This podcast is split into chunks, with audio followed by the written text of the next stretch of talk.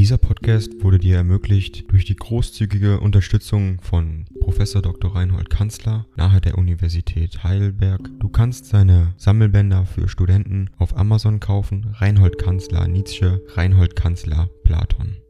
Danke fürs Zuhören.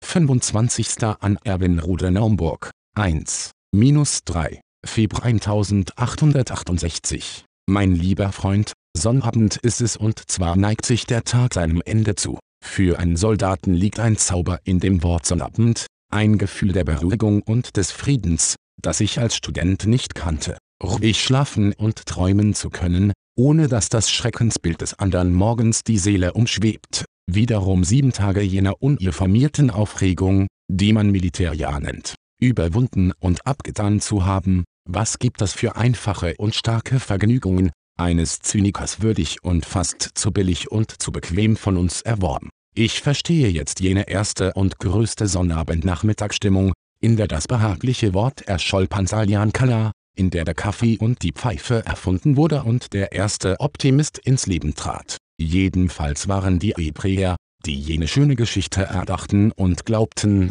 Kriegsleute oder Fabrikarbeiter. Aber gewiss keine Studenten, denn diese hätten sechs Feiertage und einen Werkeltag zum Vorschlag gebracht und würden in der Praxis auch jenen einen Tag den übrigen gleich gemacht haben. Wenigstens war dies meine Praxis, und ich fühle augenblicklich den Gegensatz zwischen meinem jetzigen Leben und meiner früheren wissenschaftlichen Müßiggängerei sehr stark. Könnte man nur einmal die Philologen von zehn Jahren zusammenholen und sie zur Dienstleistung in ihrer Wissenschaft so drillen, wie es beim Militär Mode ist, nach zehn Jahren wäre eine Philologie nicht mehr nötig, weil alle Hauptarbeit getan wäre. Sie wäre aber auch nicht mehr möglich, weil kein Mensch freiwillig unter diese Fahne treten würde, eine Fahne, bei der der Begriff des einjährigen, Freiwilligen ganz wegfällt. So ein Sonnabend macht geschwätzig, wie du merken wirst, da wir die übrige Woche zu viel zu schweigen haben und alle unsere Seelenfähigkeiten nach dem Kommandowort des Vorgesetzten zu regeln pflegen.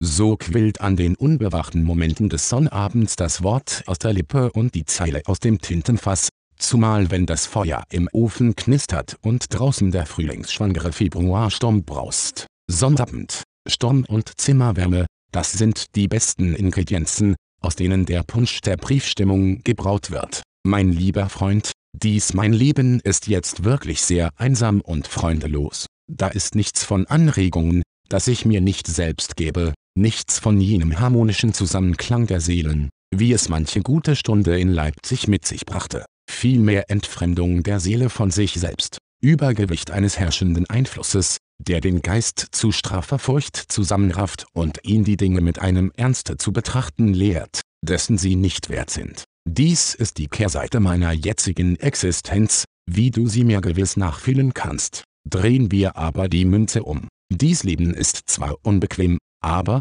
als Zwischengericht genossen, unbedingt nützlich. Es ist ein fortwährender Appell an die Energie eines Menschen und mundet besonders als Antidotum gegen die lähmende Skepsis, über deren Wirkung wir manches miteinander beobachtet haben. Dabei lernt man seine Natur kennen, wie sie sich unter fremden, meist rohen Menschen, ohne Beihilfe der Wissenschaft und ohne jene traditionelle Fama, die unseren Wert für unsere Freunde und für die Gesellschaft bestimmt, zu offenbaren pflegt. Ich habe bis jetzt bemerkt, dass man mir wohl will, so Hauptmann wie Kanonier, andererseits tue ich, was mir obliegt, mit Eifer und eigenem Interesse. Darf man darauf nicht stolz sein, wenn man als der beste Reiter unter 30 Rekruten gilt? Wahrhaftig, lieber Freund, das ist mehr als eine philologische Prämie, obwohl ich auch gegen derartige Lobsprüche nicht unempfänglich bin, wie sie mir die Leipziger Fakultät zuteil werden ließ darf ich dir, ohne in den Ruf eines eitlen Narren zu kommen jenes Enkomion, wie es im Programm S22 steht, abschreiben. Philosophorum denic ordini unus traditus libellus est et ex classe quidem prima, de fontibus lerti Diogenes, Hag inscriptione genoios essipint. Put 2v73. Denkst du noch an unser Nirvana-Plätzchen im Rosendal, Aius libelli scriptor, quum res? Que et eam questionem pertinarent et literas querug facerent penitus cognoviset iarum Ding dong. AI kostet Geld. Wenn du diese Briefe ohne Werbung und ohne Unterbrechung hören willst, dann kauf sie dir doch unterm Link in der Beschreibung. Das Ganze ist moralinfrei und verpackt in mehreren Audiobook-Formaten nur für deinen Genuss. Danke für dein Verständnis und viel Spaß mit den Briefen. Menta acri ingenio examinasset, AIM, quam explanandam sus separat persecutus ita est, ut, quum sumo acuminet in singulis lucis cognoscen des ad giudicandis uteritur sumax sagat citate in vero indaganto, inveniendo, e tenebris erundo fasaritur ingeniuc in colligendo plurimum valeret ad ea, que explorate perceperat, dilucide exponierent, vix quid quam reliquerit in ea questione, quod aut adiaut demi posse vidretur, sumamc et ingenidi et doctrine laudem ab ordine amplissimo consecutus et eqs. Nicht wahr, lieber Freund, Tant der Bruitbur ohne Omelette? Aber so sind wir, wir machen uns lustig über solch ein Lob und wissen nur zu gut, was es auf sich Resp hinter sich hat, aber trotzdem verzieht sich das Gesicht zu einem wohlgefälligen Grinsen. Bei solchen Dingen ist unser alter Ritschel ein Kuppler, his laudibus splendidissimes sucht er uns im Netz der Dama-Philologie festzuhalten. Ich habe erstaunliche Lust, in meinem nächsten in Honorum Ritscheli geschriebenen Aufsatz, über Demokrits Schriftstellerei, den Philologen eine Anzahl bitterer Wahrheiten zu sagen.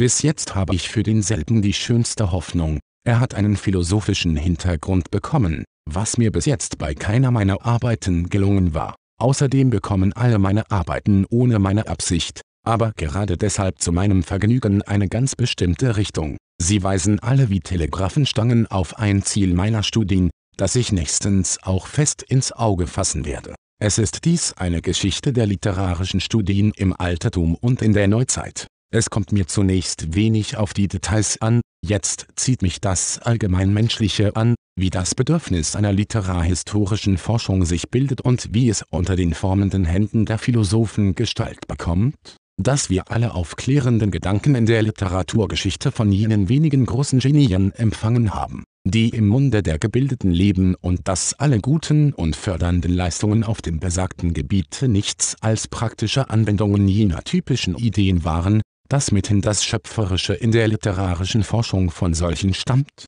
die selbst derartige Studien nicht oder wenig trieben, dass dagegen die gerühmten Werke des Gebietes von solchen verfasst wurden, die des schöpferischen Funkens bar waren, diese stark pessimistischen Anschauungen, in sich einen neuen Kultus des Genius bergend, beschäftigen mich anhaltend und machen mich geneigt, einmal die Geschichte daraufhin zu prüfen. An mir selbst stimmt die Probe, denn mir ist es so, als ob du bei den niedergeschriebenen Zeilen den Duft von Schopenhauerscher Küche riechen müsstest. Von diesen Luftschlössern ist der Abfall zur Wirklichkeit recht bitter. Denke lieber Freund, dass ich, der ich in den angedeuteten Aussichten gelegentlich schwelge, trotzdem nicht imstande bin, das Allernächste zu beendigen. Es ist mir rein unmöglich, den versprochenen Beitrag zum Ritschl-Buche zur rechten Zeit zu liefern, so sehr die Materie mir im Kopfe und am Herzen liegt, Sofern ist doch die Ausarbeitung, da fehlt es an hundert Dingen, an Zeit, Büchern, guten Freunden, Momenten der Sättigung und der Erhebung, und zu jedem dieser Mängel muss ich hinzufügen, dass jeder Einzelne schon die Kraft hat, mich an einer Ausarbeitung zu hindern. Glückliche Menschen, sagt Ritschel von den Studenten, ihr habt 14 Stunden des Tages für euch und eure Studien. Elender Mensch, sage ich zu mir, du hast nicht zwei Stunden des Tages, und selbst diese musst du dem Maphos opfern, der dir sonst das Leutnantpatent verweigert? Ach lieber Freund, was ist so ein reitender und fahrender Artilleriste für ein Unglücksstier, wenn er literarische Triebe hat? Unser alter Kriegsgott hatte eben die jungen Weiber, nicht alte verschrumpelte Musen gern. Ein Kanonier, der über demokratische Probleme oft genug in der Kasernenstube nachdenkt, auf einem schmutzigen Schemel kauernd, in dem ihm die Stiebeln gewichst werden, ist nun einmal ein Paradoxon, auf das die Götter mit Hohn blicken. Wenn ihr also noch bis November dieses Jahres warten wollt, so macht ihr mir eine große Freude.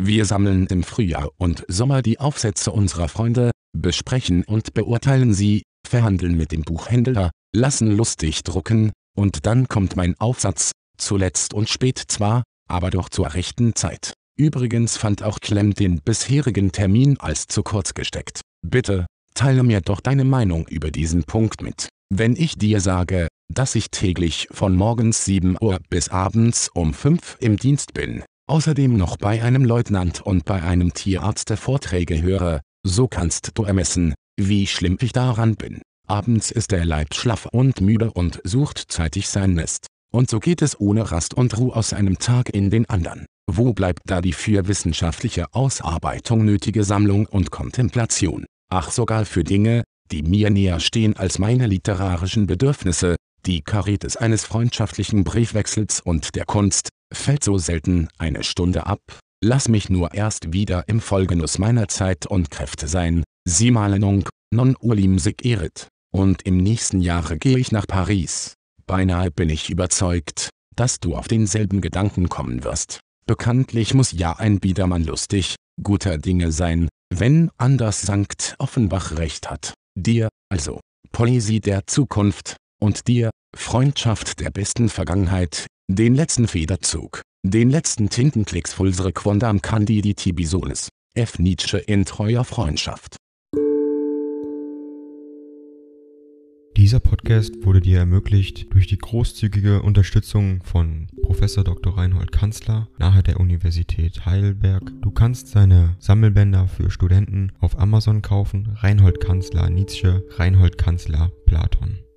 Danke fürs Zuhören.